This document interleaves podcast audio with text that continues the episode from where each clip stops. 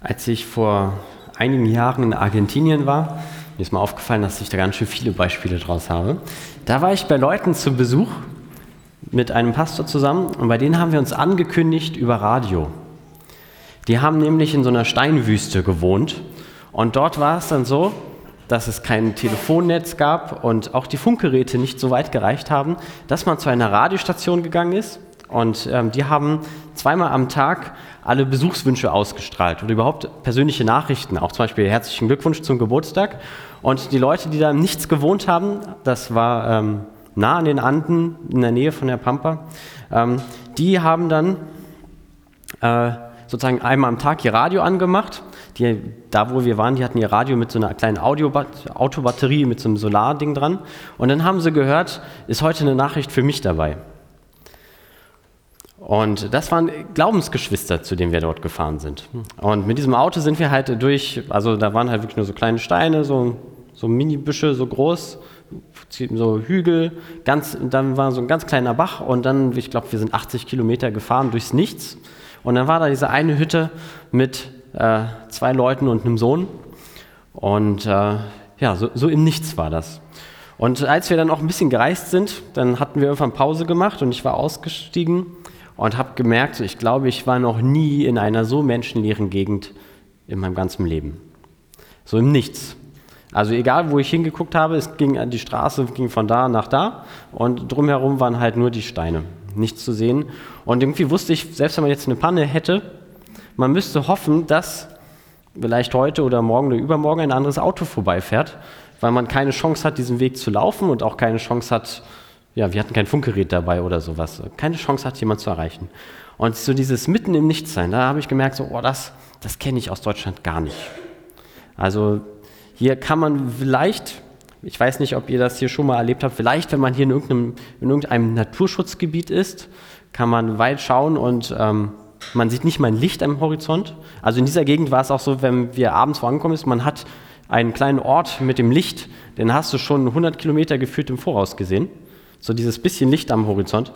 Das kennen wir ja auch nicht. Egal wohin man guckt, man, irgendwo sieht man in der Ferne doch eine, eine Siedlung. Und genau in diesem Nichts, da fand ich das ganz spannend, dort Glaubensgeschwister zu, zu treffen, die an denselben Gott glauben wie ich und die wir auch schon von ihm gehört haben. Dort hinten am Ende der Welt. Was ich auch beeindruckend fand, war, dass der Junge mir dann, als er, als er gehört hat, dass ich aus Deutschland komme, sein, seine Zeitschrift gezeigt hat, wo dann BMWs und Mercedes drin waren und gesagt hat, sowas hätte er gerne. Und äh, sie eine Stielmotorsäge hatten.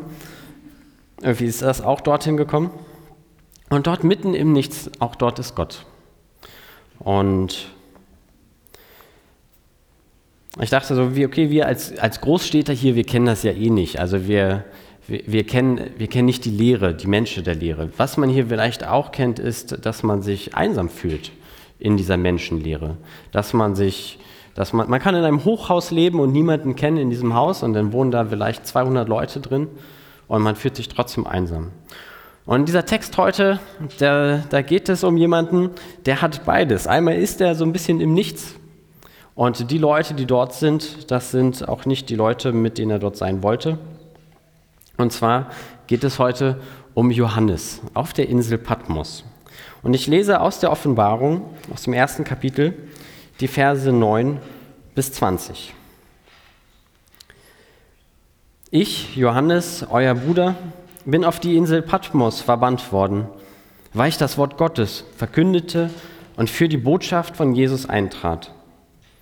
Ich bin also wie ihr um Jesu willen in Bedrängnis aber durch Jesus haben wir alle auch Anteil an Gottes Reich und sind dazu aufgerufen, unbeirrt durchzuhalten. Hier auf Patmos wurde ich an einem Sonntag, dem Tag des Herrn, vom Geist Gottes ergriffen. Ich hörte hinter mir eine Stimme, die durchdringt wie eine Posaune klang und die mir befahl, schreibe das, was du siehst, auf eine Schriftrolle und schicke sie an die sieben Gemeinden in den Städten Ephesus, Smyrna, Pergamon, Thyatira, Sardes, Philadelphia und Laodicea. Ich wandte mich um, weil ich sehen wollte, wessen Stimme es war, die ich hörte, und wer mit mir redete.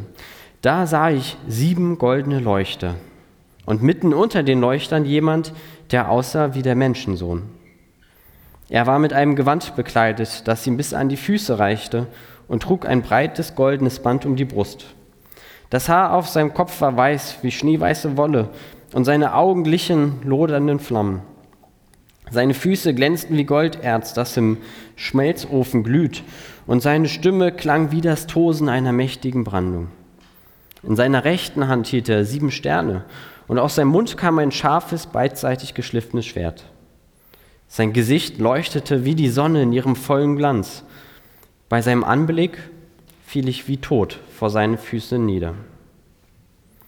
Doch er legte seine rechte Hand auf mich und sagte, du brauchst dich nicht zu fürchten. Ich bin der Erste und der Letzte und der Lebendige. Ich war tot, aber jetzt lebe ich in alle Ewigkeit. Und ich habe die Schlüssel zum Tod und zum Totenreich. Du wirst nun vieles gezeigt bekommen. Einiges davon betrifft die Gegenwart, anderes wird erst später geschehen. Schreibe alles auf. Ich will dir auch erklären, welches Geheimnis sich hinter den sieben Sternen verbirgt, die du in meiner rechten Hand gesehen hast, und was die sieben goldenen Leuchter bedeuten. Die sieben Sterne sind die Engel der sieben Gemeinden, und die sieben Leuchter sind die sieben Gemeinden selbst.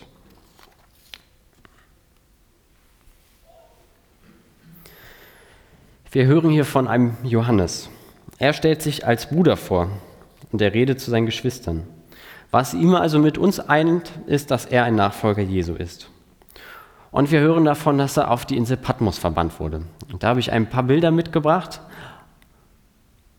Die Insel Patmos ist direkt vor, also zwischen der Türkei und Griechenland, ein bisschen aus dem Meer heraus. Und ähm, da oben sind auch die Orte eingezeichnet, an die er geschrieben hat.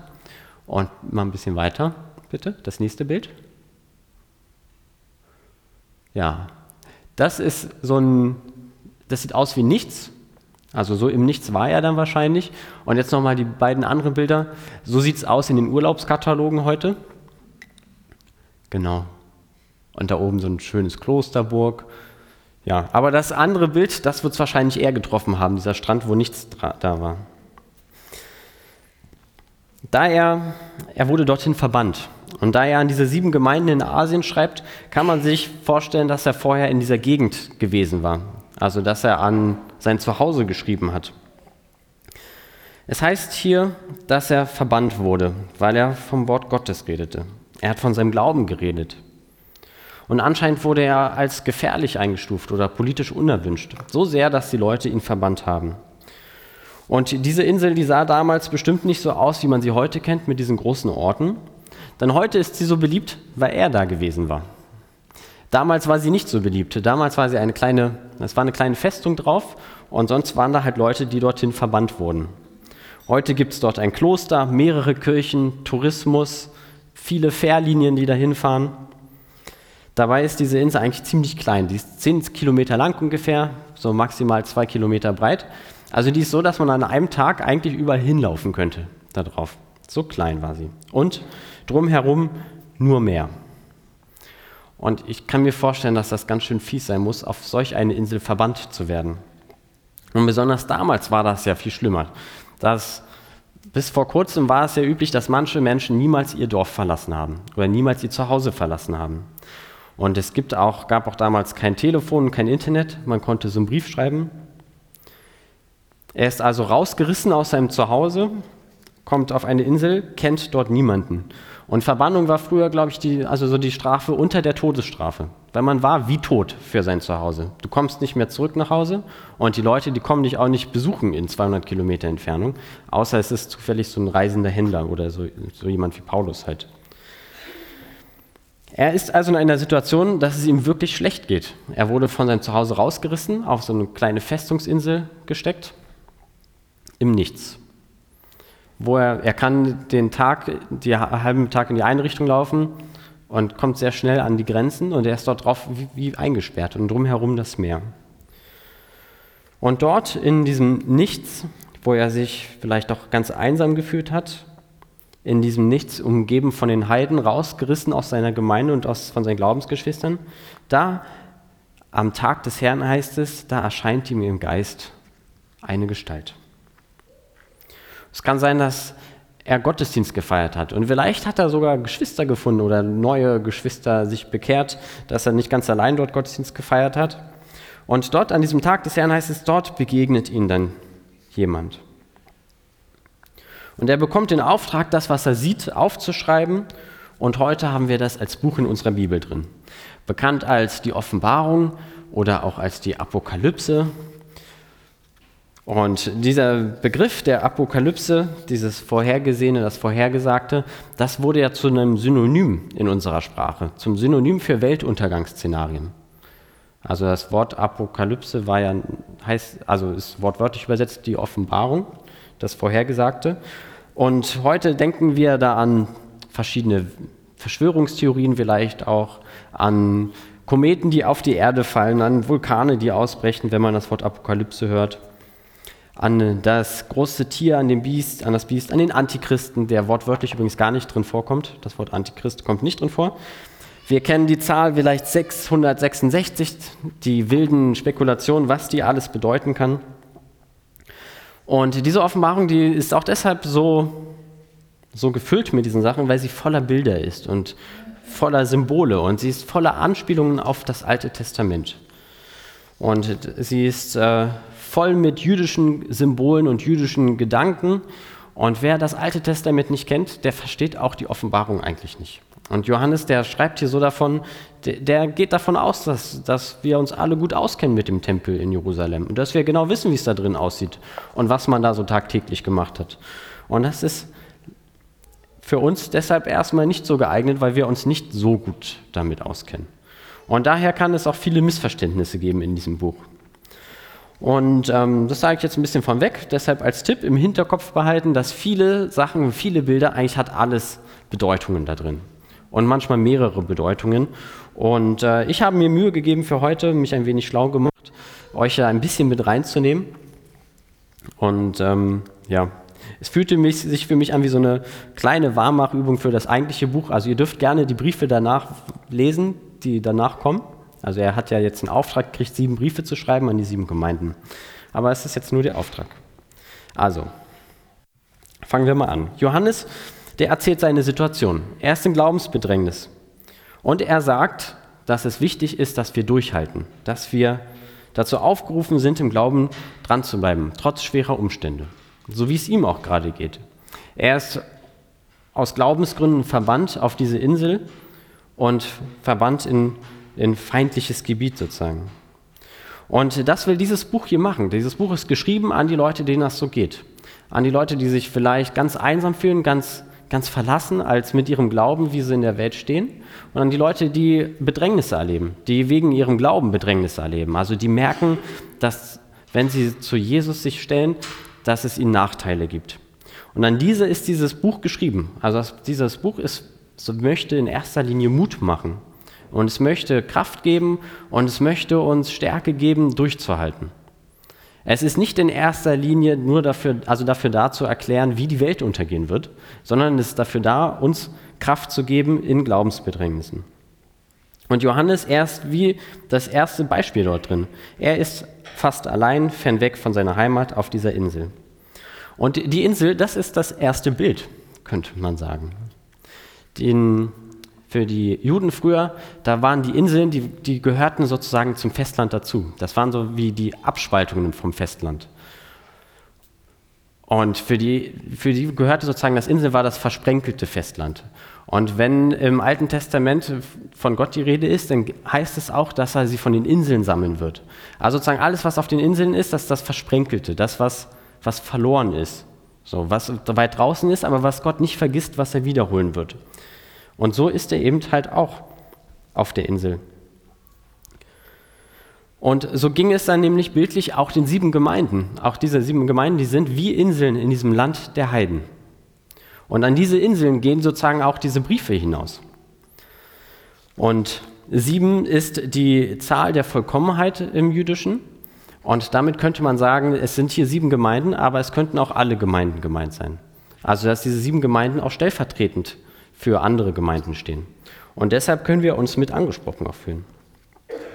Wir haben hier also eine Situation, in der es Kraft und Mut braucht für diejenigen, die mit Gott unterwegs sind. Und da kommt diese erste Erscheinung. Und ich lese das noch einmal.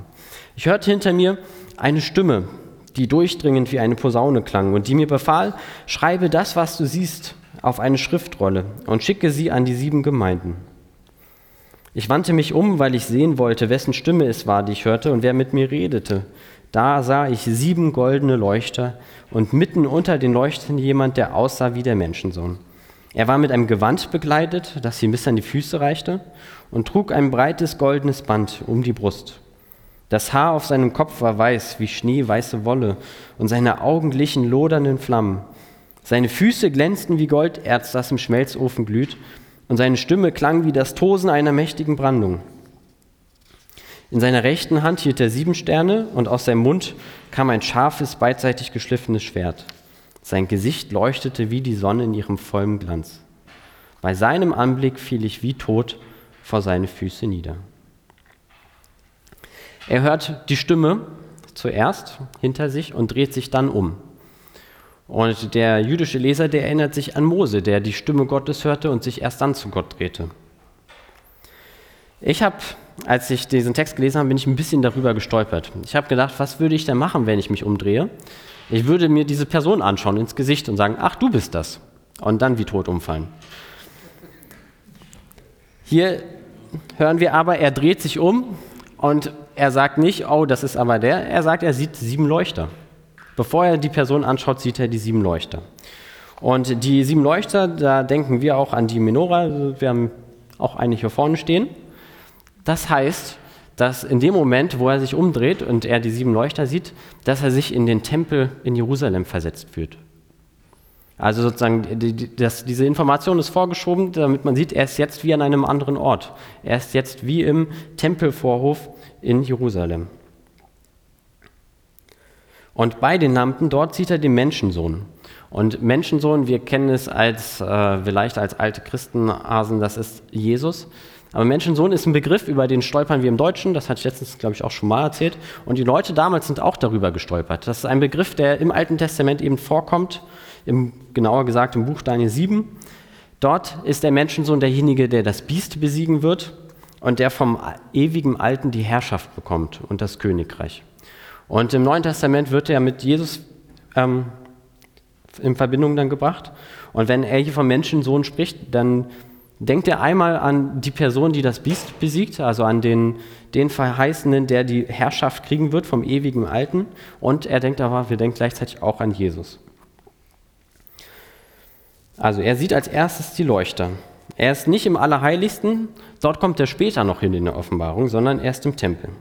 Und dann sieht er diese Gestalt, die aussieht wie der Menschensohn, gekleidet in Robe mit Goldgürtel. Und sein Gesicht, das leuchtet das erinnert an das Allerheiligste. Er hält die sieben Sterne und auch die sieben Sterne erinnern an die Menora an der Südseite des Heiligtums. Und seine Füße sind, ähm, das macht die Übersetzung ein bisschen falsch, aus Erz. Und seine Füße, die, die glühen vor den Opfergaben, die die Leute dargebracht haben. Im Tempel stand dieser große bronzene Opferaltar und auf dem wurden die Räucher- und Brandopfer dargebracht. Und so wie seine Füße glänzen, so glänzt dieser, dieser Ofen, also nicht der Ofen, sondern dieser Altar. Und wir sehen sozusagen, wir haben seine Füße, die sind wie der Bronze-Opferaltar, der, der ein bisschen weiter draußen stand. Wir haben den goldenen Gürtel, den er umhat, der Vorhang, der zum Allerheiligsten führt, und sein Gesicht, das strahlt dann. Wie das Feuer im Allerheiligsten. Und seine Stimme ist wie ein Schwert, das ausgeht, wie, das, wie die Bundeslade, die im Allerheiligsten steht. Und er selbst, Jesus, ist das Allerheiligste. So beschreibt er ihn. Und deshalb, in dem Moment, wo ihm auch ins Gesicht schaut, fällt er wie tot zu Boden. Und wenn Jesus selbst der, der als Tempel beschrieben wird, als Allerheiligstes, wo man Gott begegnet, ist eben Jesus der Ort, wo man Gott begegnet. In Jesus begegnet uns Gott. Und von den Füßen aus wird er immer heiliger nach oben hin. Und ich, genau, ich hatte schon gesagt, er fällt wie tot zu Boden. Denn, denn wir hören es auch im Alten Testament, wer Gott begegnet, der kann das nicht überleben. Gott ist so unglaublich göttlich und so unglaublich heilig, dass man einer direkten Begegnung mit nicht, ihm nicht überleben kann. Und im Alten Testament war die Folge davon Sterben. Und Leute, wir kennen diese Geschichte, die die Bundeslade angefasst haben, auch die sind gestorben und tot umgefallen. Und dort fällt jetzt Johannes hin, wie tot, wo er ihn erblickt. Und Jesus fasst ihn mit seiner rechten Hand an, die Hand, in der die sieben Sterne sind, und richtet ihn auf. Und er fällt zu den, zu den Füßen Jesu, wie, wie sozusagen in dem Vorhof, in dem Tempel. Und Jesus richtet ihm im Laufe der Offenbarung immer mehr auf und er kommt im Laufe der Offenbarung immer mehr ins Allerheiligste und immer näher zu Gott selbst.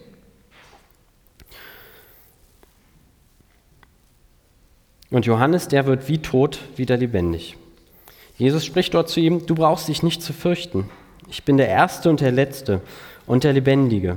Ich war tot, aber jetzt lebe ich in alle Ewigkeit und ich habe die Schlüssel zum Tod und zum Totenreich. Jesus der Lebendige, er war tot und wurde lebendig und jetzt bleibt er lebendig bis in alle Ewigkeit. Und er hat die Schlüssel zum Totenreich, heißt es hier. Wir kennen es, dass man, wenn man etwas Schmutziges anfasst, dass man selber schmutzig wird. Wenn mein Sohn zu viel Brei ist und ich ihn in der Hand habe, dann habe ich irgendwann auch überall Brei. Und so galt das dann auch früher eben in den Reinheitsvorschriften bei den Juden. Wenn du etwas Unreines angefasst hast, dann bist du selbst unrein geworden. Wenn du etwas Unreines zu dir genommen hast, warst du auch unrein. Wenn du etwa jemand Totes berührt hast oder nur im selben Raum warst wie mit jemandem, der tot war, dann bist du unrein geworden. Aber Jesus, er ist nicht nur lebendig, sondern er ist der Lebendige, der lebt in alle Ewigkeit, der Leben hat in alle Ewigkeit, er ist das Leben. Und deshalb ist das bei ihm so, dass er nicht schmutzig wird, wenn er was Schmutziges anfasst, sondern das, was er anfasst, wird rein. Und wenn er den wie toten Johannes anrührt, dann wird sich nicht Jesus unrein machen, sondern Johannes wird lebendig. Was Jesus anfasst, wird lebendig. Und so bekommt auch der in die Verbannung getriebene Johannes dort im Nichts, wo er ist, ganz alleine, neues Leben von Jesus, der ihn berührt. Und da schenkt auch eben, so kennen wir das auch, dass Jesus dort Leben schenkt, wo wir es uns vorher nicht denken konnten. Dass Jesus auch Sachen Leben macht und Sachen wieder gut macht, die wie nach menschlichen Sinnen nicht gehen. Und weiter spricht Jesus, du wirst nun vieles gezeigt bekommen. Einiges davon betrifft die Gegenwart, anderes wird erst später geschehen. Schreibe das auf. Ich will dir auch erklären, welches Geheimnis sich hinter den sieben Sternen verbirgt, die du in meiner rechten Hand gesehen hast, und was die sieben goldenen Leuchter bedeuten. Die sieben Sterne, das sind die Engel der sieben Gemeinden, und die sieben Leuchter sind die sieben Gemeinden selbst. Die sieben Sterne sind die sieben Engel der Gemeinden. Die Stelle wird gerne unterschiedlich ausgelegt. Die wortwörtliche Überlegung könnte ja sein, dass jetzt jede Gemeinde einen eigenen Engel hat, der sich um diese Gemeinde kümmert. Dann wäre es allerdings ein bisschen merkwürdig, dass, an diese, dass Johannes Briefe schreiben soll an die Engel, die den Gemeinden vorstehen. Denn Engel und äh, und Gott und Jesus sind ja eh kommunikationsmäßig besser auf einer Schiene, als dass man erst jemanden auf einer Insel einen Brief schreiben lässt, damit die woanders diesen Brief bekommen.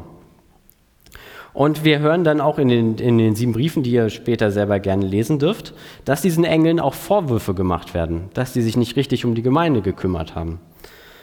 Eine andere Deutung wäre es, die sieben Engel als, die, als äh, Gemeindevorsteher zu sehen. Das Wort Engel ist ja eigentlich der, der Botschafter oder der Gesandte, die Boten Gottes. Und man könnte, es könnten auch gemeint sein, eben, dass es die Vorsteher der Gemeinden sind. Dann würden die Briefe auch mehr Sinn machen. Also diese sieben Engel, er hat sozusagen in der einen Hand die, die sieben Botschafter der Gemeinden, die den Gemeinden vorstehen, und in der anderen Hand hat er die sieben Leuchter, die die sieben Gemeinden selbst sind.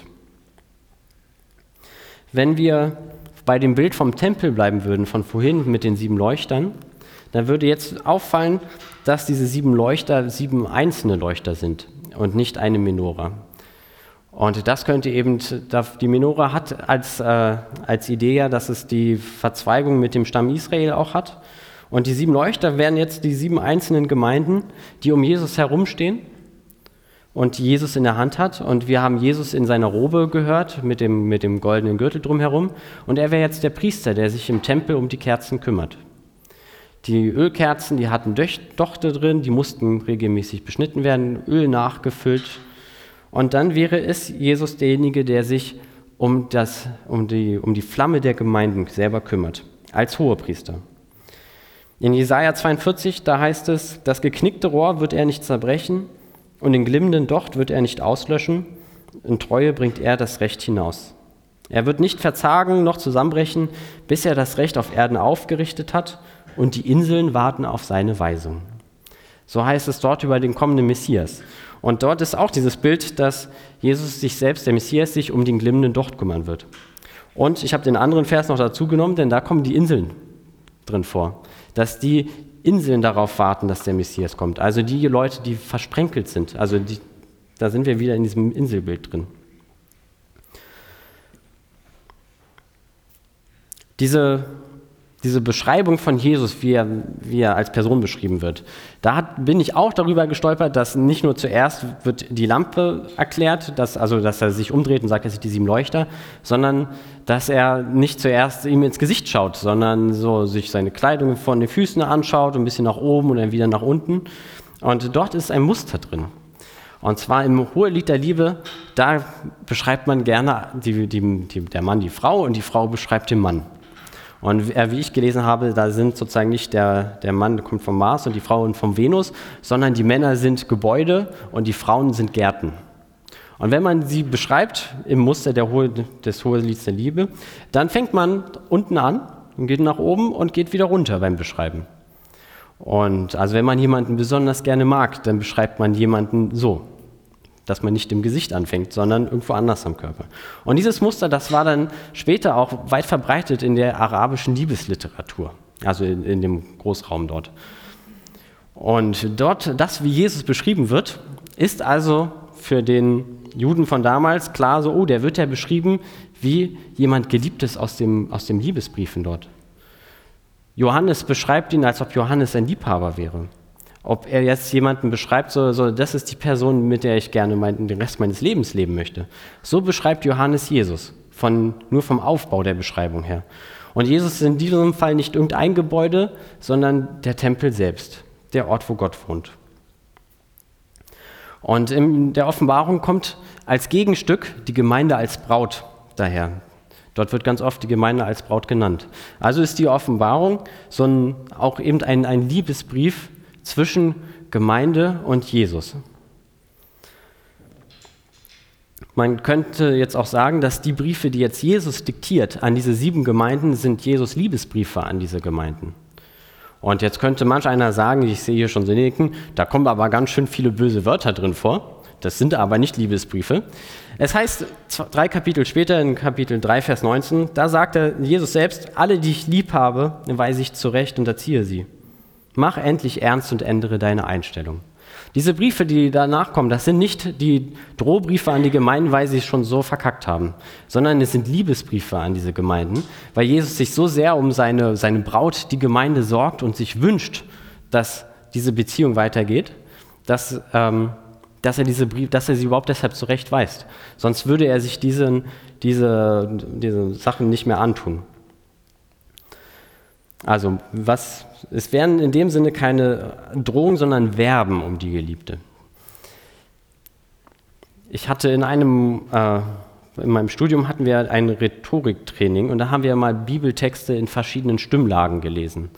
Und man kann Sachen sehr, sehr drohend lesen, aber auch manche drohende Texte, wenn man sich vorstellt, dass man sie lesen würde als jemand, dem das Herz gerade zerbricht, der sagt, ey, komm bitte wieder zurück zu mir, dass sich diese Texte dann auch ganz anders anhören. Und dazu würde ich euch einladen, dass, falls ihr heute Lust kriegt, doch nochmal in die Offenbarung reinzuschnuppern, dass ihr das mal eher als Verben um die geliebte Braut lest, diese Briefe. Wie guttunend muss es gewesen sein für Johannes, in diesem Nichts, voller Glaubenszweifel, in dem er vielleicht war und in einer Sinnkrise auf dieser Insel, dass Jesus ihn dort besucht.